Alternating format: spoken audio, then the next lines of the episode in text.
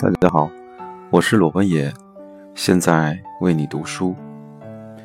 丢东西让我重拾年少时的价值观。长期以来，日本社会并不是由自民党执政，而是在其背后组成联合政府的金钱党、物质党与经济党。这个联合政府常年把持朝政，进而成为。维持社会运作的潜规则，不仅没有人质疑，更没有人觉察他们的存在。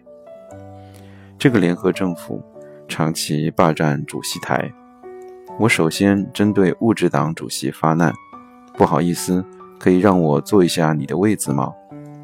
要是我表现的不够好，就将位子还给你。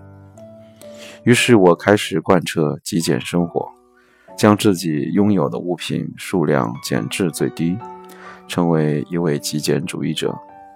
实践极简生活之后，我发现最大的好处不在于家里变整洁、打扫起来更省事这类显而易见的改变，而是本质上更深层的收获。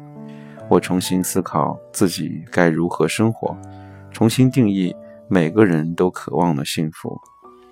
这一路，我丢掉许多东西，让我现在得以每天品味幸福，过着充实的生活。不知为什么，自从开始丢东西后，我觉得自己比以前更幸福了。